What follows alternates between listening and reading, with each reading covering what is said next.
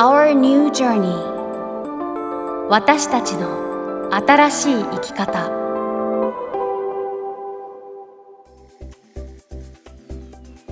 Hi there! アミーゴ AKA あんちゃんです。あんちゃんって呼んでくださいね。ということで前回から始まったこの新しい取り組みというか番組構成なんですけれども2回目の放送になります。この番組ではこれまで皆さんに個別にお届けしてきたコーナーたちを、まあ、例えばね運転中とか家事をされてる時とか手が離せないけど耳が暇みたいな時ですね、うん、画面をいじらずとも流し聞きしていただけるように改めてまとめてラジオ番組のような構成にしてみております。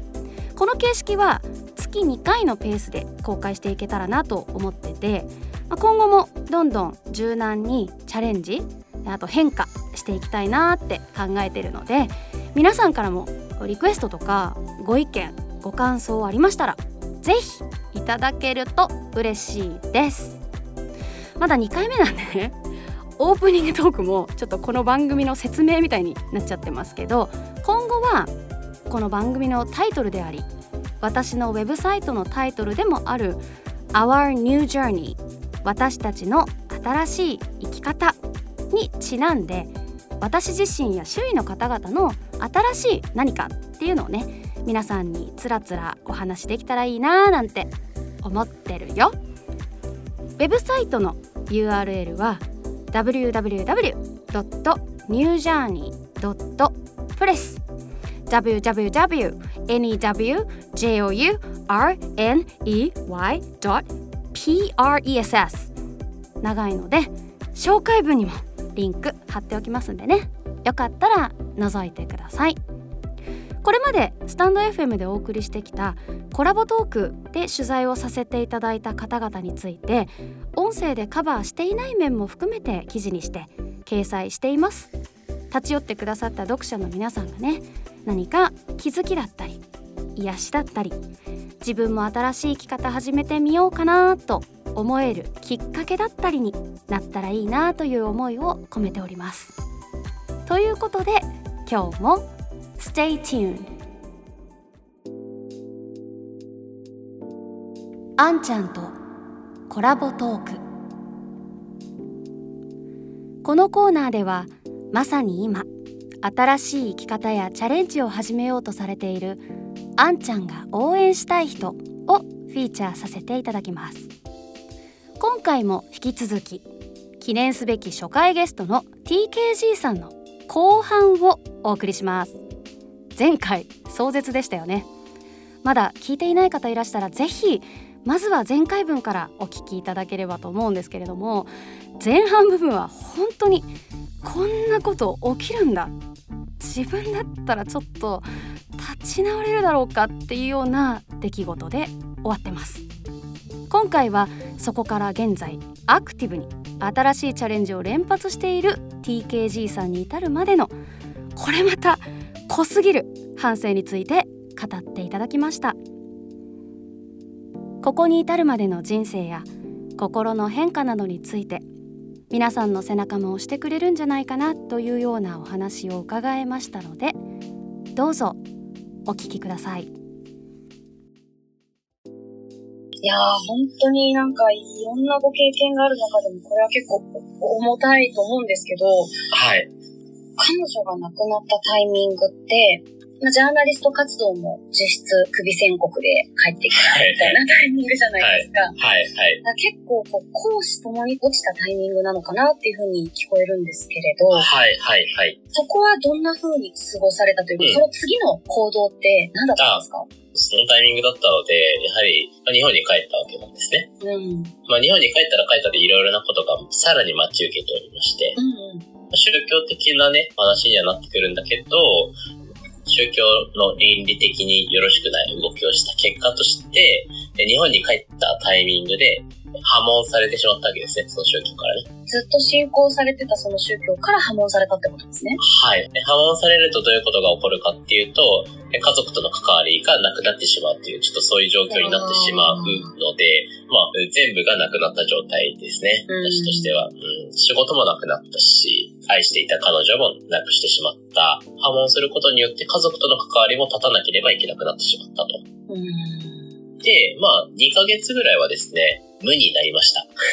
さすがに。うん、はい。でも、次に進まなきゃいけないっていう思いもあったので、まあ、どうしようかなと考えながら過ごしてたんですが、ある時ね、天気というか、まあ、これってすごく今につながる部分ではあるんですけど、普通に夜中にぼーっとテレビを見てたんですよ。うん、ふと、画面の向こう側の世界って見たことなかったなって思って。ほー。画面の向こう側ではどういう風な動きがあるんだろうかとか、あちょっと知ってみたいかもと思って、あ、テレビに出る側の人間になってしまえば、そのプロセスも知れるよなと思って、芸能界に飛び込むことにしました。すごいですね、また。テレビ見てたら向こう側に行きたくなって行っちゃったってことですね。あ、そうそうそうそう。そういうことです。はい。さすがの行動力だと思うんですけど、えー、それで入れちゃったんですね。まあまあいろいろやはりリサーチと、あとまあそれに対する行動はしましたが、最初はね、事務所に所属して、芸能事務所ってこういう感じなんだっていうのは知ったんだけど、まあテレビのお仕事をさせていただき始めた。へえ。え、役者さんとかですか？もう最初はそのあたりも何にも考えてなくて、とりあえずなんか手段の一つとして事務所に入ってしまえみたいな。感じで、まあ、飛び込みで、へいやって入ったわけですよ。うんうん、で、まあ、仕事をこなしたりとか、事務所ってこういう動きするんだなっていうのを把握していくにつれて、まあ、同時に結構ね、疑問に感じるところもあって、で、途中からフリーになったんだけど。ここでもやっぱりフリーランスになるわけですね。まあ、そこもあの結構ご縁というか、最初に入った事務所つながりで、えー、知り合ったダンスの先生。で、その先生経由で仕事をいただけるようになったからフリーになったみたいな。うん。じゃあダンスでお仕事をするようになったってことですかね。そうですね。気づいたらダンスでお仕事をするようになってました。じゃあダンサーだったということですね。そう。うん。ダンスなんか一切やったことなかったダンサーだったっていうね。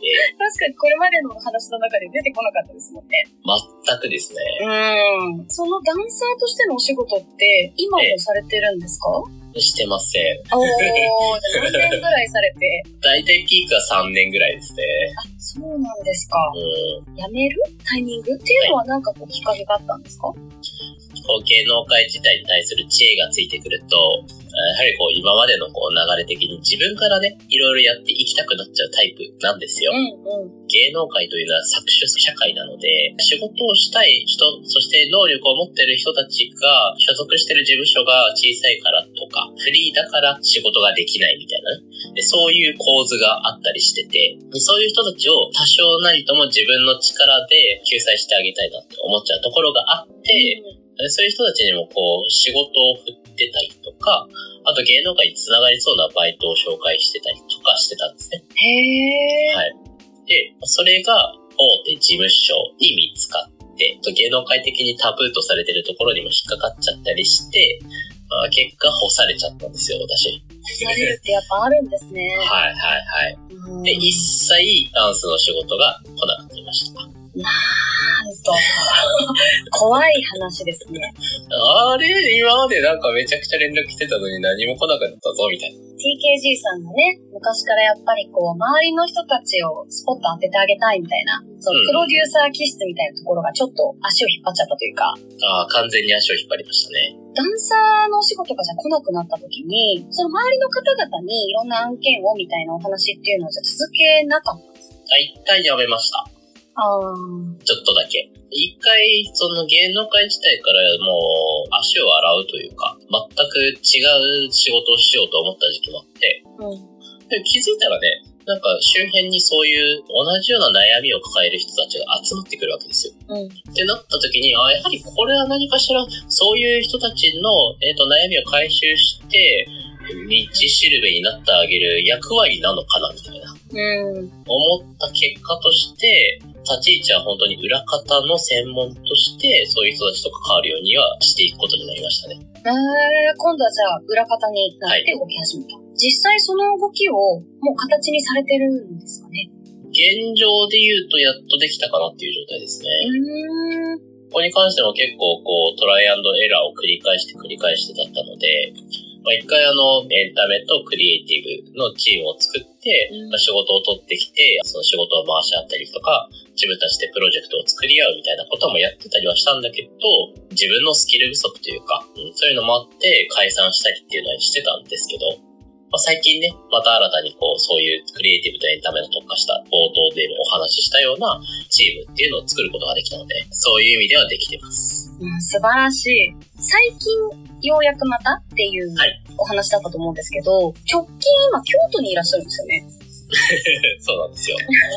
あの、ちょっと前まで東京にいらっしゃったようなええ記憶があるんですけれども、ええええこの急激な動きはいただける範囲で構わないんです。まあ、基本私急激なんです。そうですね。はいこの度もですね、まあ、1ヶ月で引っ越しを決めて、京都に引っ越したという状態でして、そのきっかけが、これも本当ご縁だなと思ってるんですが、うん。まあ、あんちゃんと出会ったのはスタンド FM という、はい。えー音声配信アプリだと思うんですけど、同じような感じでクラブハウス、そこで出会ったある方と、まあ、仲良くさせていただくことがあって、で最初は本当にそのクラブハウスの中で一緒にこう人狼というゲームをね、やるだけの仲だったんですよ、深夜に。で、そこから直接お会いする機会があって、あ、なんかこの人と一緒に仕事してみたいかもなと、自分の中で思ってて、でも、まあ一緒に仕事しようっていうだけじゃ、自分の立ち位置的には弱かったんですよ。うん。だから、あるタイミングで会える時があったから、その時に一種の営業じゃないけど、自分だったらこうできますよと。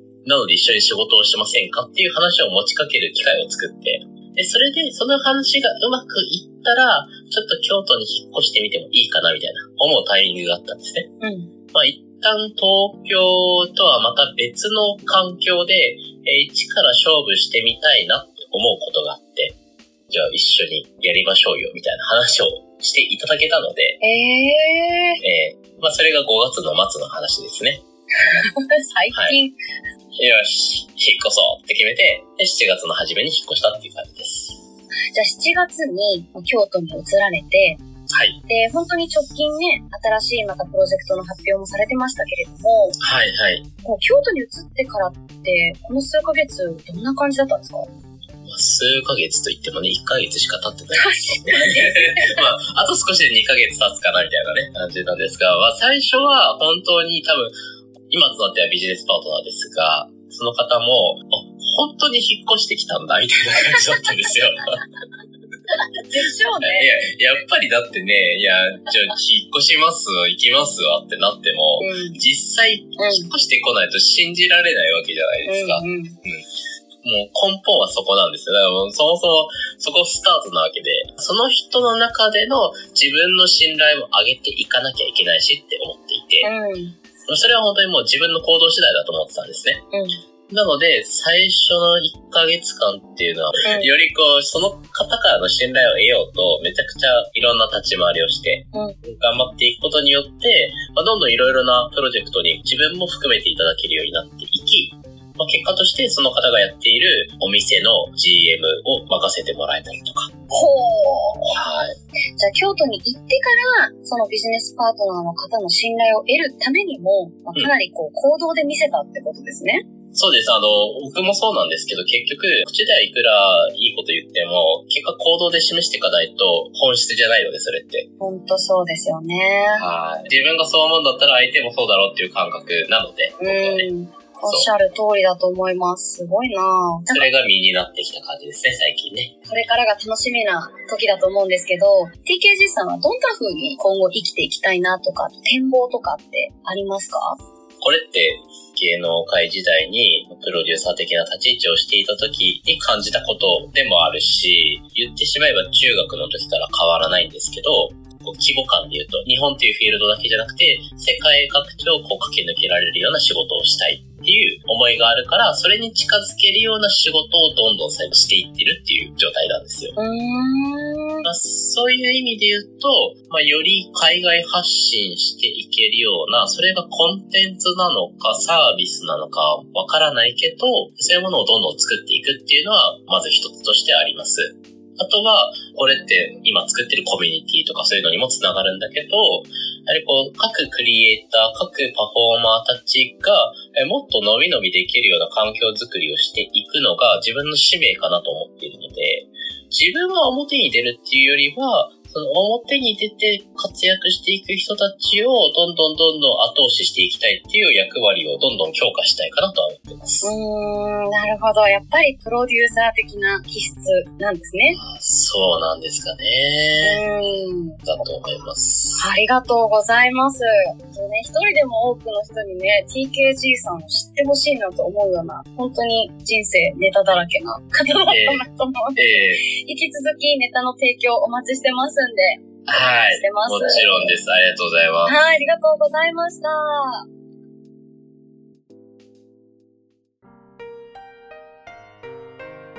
あんちゃんの朗読部屋へようこそ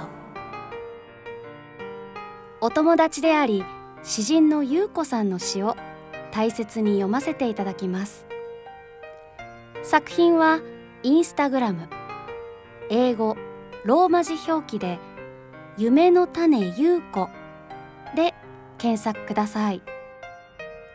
用意ドン。走るのは速い方じゃない。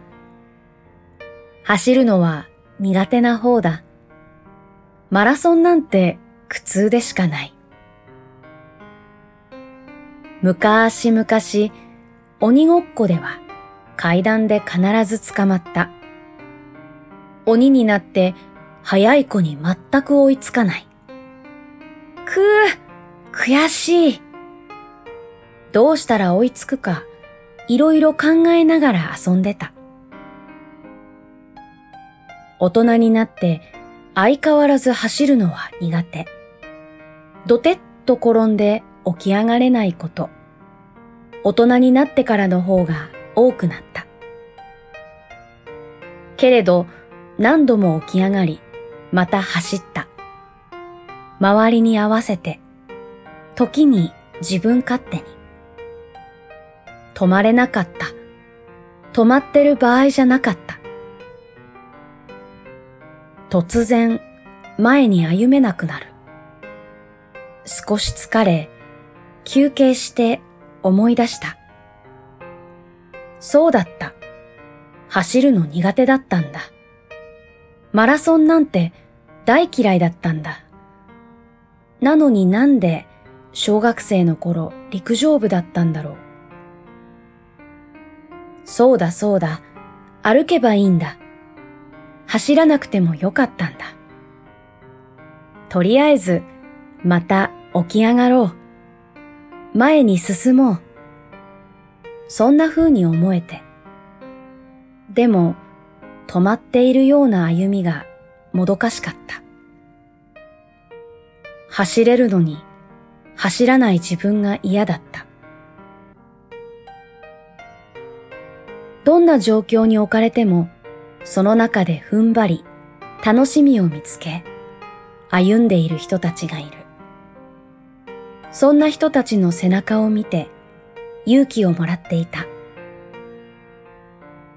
やっと内からの一歩を踏み出し、やっと外にも一歩踏み出した。と思ったら、エレベーターに乗っているかのようにことが進む。スタート地点にぐいぐい引っ張られているみたい。自分の予想速度とだいぶ違うから戸惑っているけれど、ことが進むときってそんなものなのかもしれない。また走る。走るの苦手だけど、マラソン嫌いだけど、鬼ごっこは好きだった。遊び心を忘れずに、鬼ごっこみたいに、一人じゃないから楽しもう。2018年3月27日、ゆうこさんの詩、よーいどんでした。さて、今回もここまで聞いてくださってありがとうございます。前回から皆さんが気になっていたであろう TKG さんとのね、コラボトーク後半いかがでしたか？もうあれだけ多くのものを失って無になってもふとしたきっかけからねあんなに軽やかに動いて変化していく。もちろん相当の努力がねあったはずなんですけどそんな TKG さんのね新しい生き方が皆さんの背中をちょっと押してくれたりしたら嬉しいなと思ってます。ところで来月はスタンド FM ですでに公開されているコラボトークに登場いただいたイクミンさんですね。フィーチャーさせていただきます。めちゃくちゃ楽しみです。そちらをもう聞いていただいた方はねご存知かと思うんですけどこの方もねまた濃すぎて濃すぎて1回には収まらなかったんですよね。で人生の大きな転機というか暗黒時代というかねなかなか重くて深くて数分ではお話しいただけないような箇所がありましたのでそちらを本邦初公開ということで、えー、登壇いただけることになりました。ということでまた是非次回も聞きに来てくださいね。